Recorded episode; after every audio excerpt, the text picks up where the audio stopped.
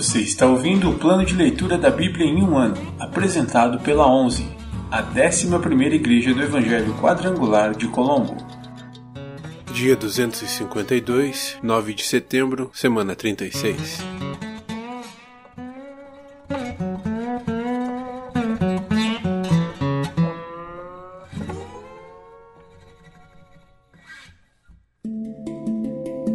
Novo Testamento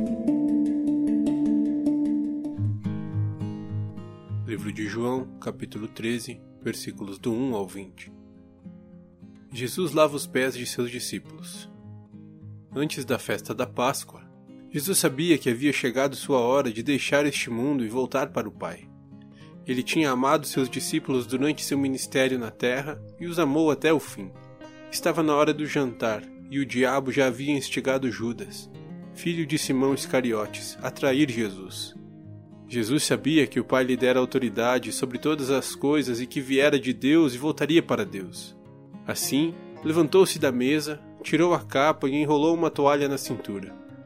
Depois, derramou água numa bacia e começou a lavar os pés de seus discípulos, enxugando-os com a toalha que estava em sua cintura. Quando Jesus chegou a Simão Pedro, este lhe disse: o Senhor vai lavar os meus pés? Jesus respondeu: Você não entende agora o que estou fazendo, mas algum dia entenderá. Lavar os meus pés? De jeito nenhum, protestou Pedro. Jesus respondeu: Se eu não os lavar, você não terá comunhão comigo. Simão Pedro exclamou: Senhor, então lave também minhas mãos e minha cabeça, e não somente os pés. Jesus respondeu: a pessoa que tomou banho completo só precisa lavar os pés para ficar totalmente limpo. E vocês estão limpos, mas nem todos, pois Jesus sabia quem o trairia. Foi a isso que se referiu quando disse: Nem todos vocês estão limpos. Depois de lavar os pés deles, Jesus vestiu a capa novamente, retornou a seu lugar e perguntou: Vocês entendem o que fiz? Vocês me chamam Mestre e Senhor e tem razão, porque eu sou. E uma vez que eu, seu senhor e mestre, lavei seus pés, vocês devem lavar os pés uns dos outros. Eu lhes dei um exemplo a ser seguido. Façam como eu fiz a vocês. Eu lhes digo a verdade. O escravo não é maior que o seu senhor, nem o mensageiro é mais importante que aquele que o envia. Agora que vocês sabem estas coisas, serão felizes se as praticarem. Jesus prediz a traição de Judas. Não digo estas coisas a todos vocês. Conheço os que escolhi, mas isto cumpre as Escrituras que dizem: Aquele que come do meu alimento voltou-se contra mim. Eu lhes digo isso de antemão, para que, quando acontecer, vocês creiam que eu sou aquele de quem falam as Escrituras. Eu lhes digo a verdade. Quem recebe aquele que envio, recebe a mim, e quem recebe a mim, recebe o Pai que me enviou.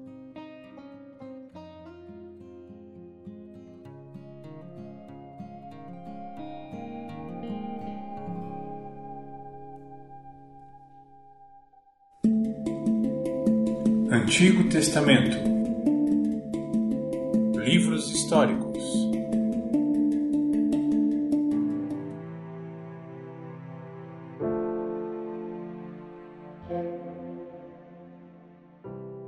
Segundo livro das Crônicas, capítulo 18 Josafá e Acabe.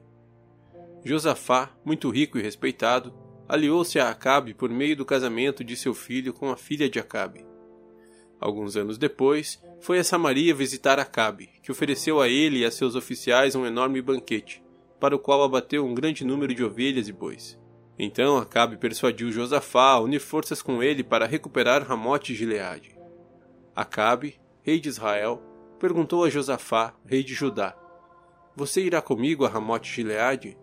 Josafá respondeu: Claro que sim. Você e eu somos como um só. Meus soldados são seus soldados, certamente iremos com você à batalha.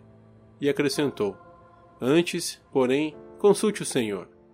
Então o rei de Israel convocou os profetas, cerca de quatrocentos no total, e perguntou: Devemos ir à guerra contra Ramote Gileade ou não? Todos eles responderam: Sim, devem. Deus entregará o inimigo nas mãos do rei. Josafá, porém, perguntou: Acaso não há aqui um profeta do Senhor? Devemos consultá-lo também. O rei de Israel respondeu a Josafá: Há mais um homem que pode consultar o Senhor para nós, mas eu o odeio, pois nunca profetiza nada de bom a meu respeito, só coisas ruins. Chama-se Micaías, filho de Inlá. O rei não devia falar assim, respondeu Josafá. Então o rei de Israel chamou um de seus oficiais e disse: Traga Micaías, filho de Inlá, rápido.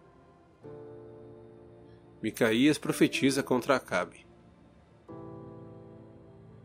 Vestidos com seus trajes reais, o rei de Israel e Josafá, rei de Judá, estavam sentados cada um em seu trono na eira junto à porta de Samaria. Todos os profetas estavam profetizando diante deles. Um dos profetas, Zedequias, filho de Kenaaná, fez chifres de ferro e declarou: Assim diz o Senhor: com estes chifres o rei ferirá os sírios até a morte. Todos os outros profetas concordaram, dizendo: Sim, suba Ramote Gileade e seja vitorioso, pois o Senhor a entregará nas mãos do rei. Enquanto isso, o mensageiro que foi buscar Micaías lhe disse: Veja, todos os profetas prometem vitória para o rei. Concorde com eles e também prometa sucesso.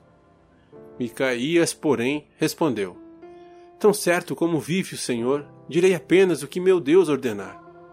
Quando Micaías chegou, o rei lhe perguntou: Micaías, devemos ir à guerra contra Ramote Gileade ou não? Micaías respondeu: Sim.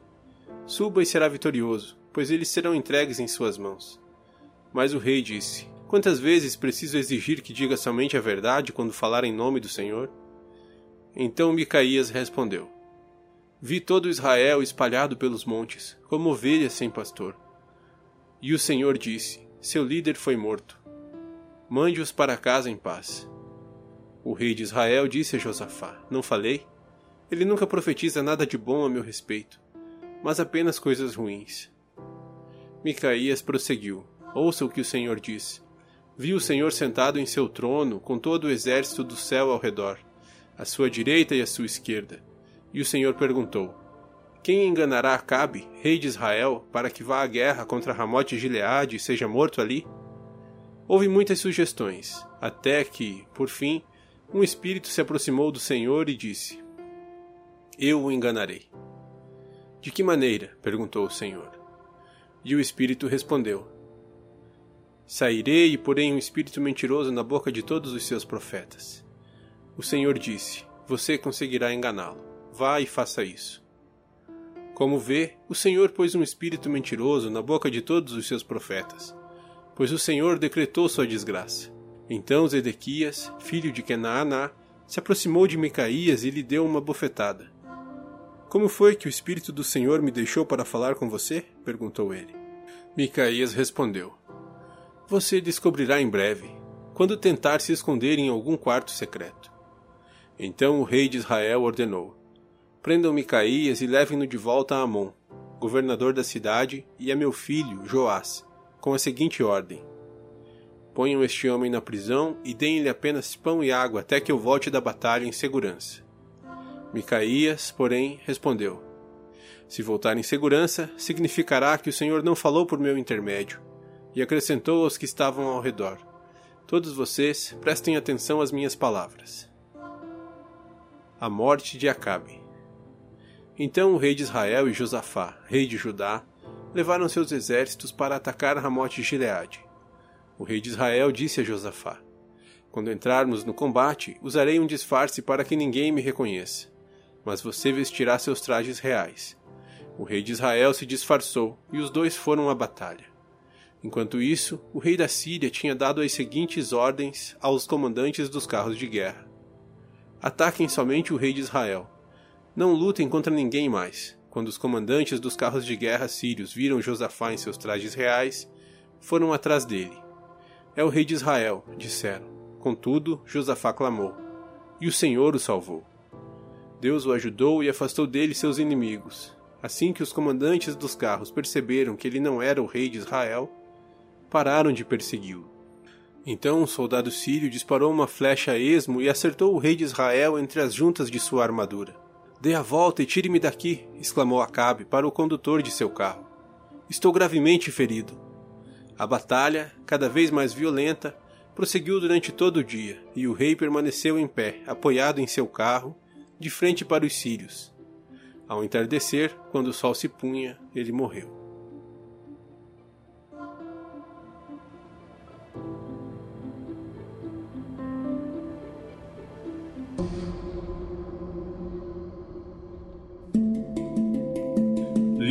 Poéticos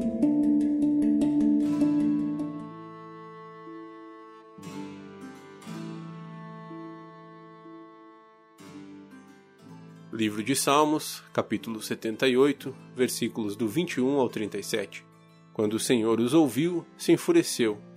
O fogo de sua ira ardeu contra Jacó. Sim, sua ira se levantou contra Israel, pois não creram em Deus, nem confiaram em seu cuidado. Apesar disso, ele deu ordens às nuvens, abriu as portas dos céus, fez chover maná para alimentá-los, deu-lhes pão dos céus, eles comeram o pão dos anjos Receberam comida à vontade. Ele enviou dos céus o vento do leste e, por seu poder, guiou o vento do sul. Fez chover carne como se fosse pó, muitas e muitas aves como areia da praia. Fez as aves caírem dentro do acampamento, ao redor de suas tendas. O povo comeu à vontade, ele atendeu ao desejo deles. Mas, antes que estivessem satisfeitos, enquanto ainda tinham comida na boca, a ira de Deus se levantou contra eles ele matou seus homens mais fortes, feriu mortalmente, feriu mortalmente os jovens de Israel. Ainda assim, continuaram a pecar. Não confiaram em Deus, apesar de suas maravilhas. Por isso, reduziu a vida deles a um sopro e fez seus dias terminarem em terror. Quando Deus começou a matá-los, finalmente o buscaram. Arrependeram-se e levaram Deus a sério. Então lembraram que Deus era sua rocha, que o Deus Altíssimo era seu redentor. Contudo, foi só da boca para fora. Mentiram para ele com os lábios, pois o coração não era leal a Deus. Não foram fiéis à sua aliança.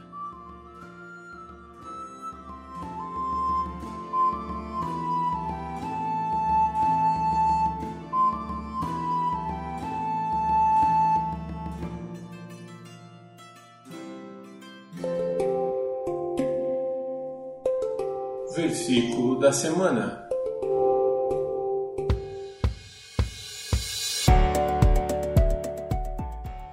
Disse-lhe Jesus: Eu sou a ressurreição e a vida. Quem crê em mim, ainda que esteja morto, viverá. João 11, 25 Disse-lhe Jesus: Eu sou a ressurreição e a vida. Quem crê em mim, ainda que esteja morto, viverá. João 11, 25 Disse-lhe Jesus: Eu sou a ressurreição e a vida. Quem crê em mim, ainda que esteja morto, viverá. João 11, 25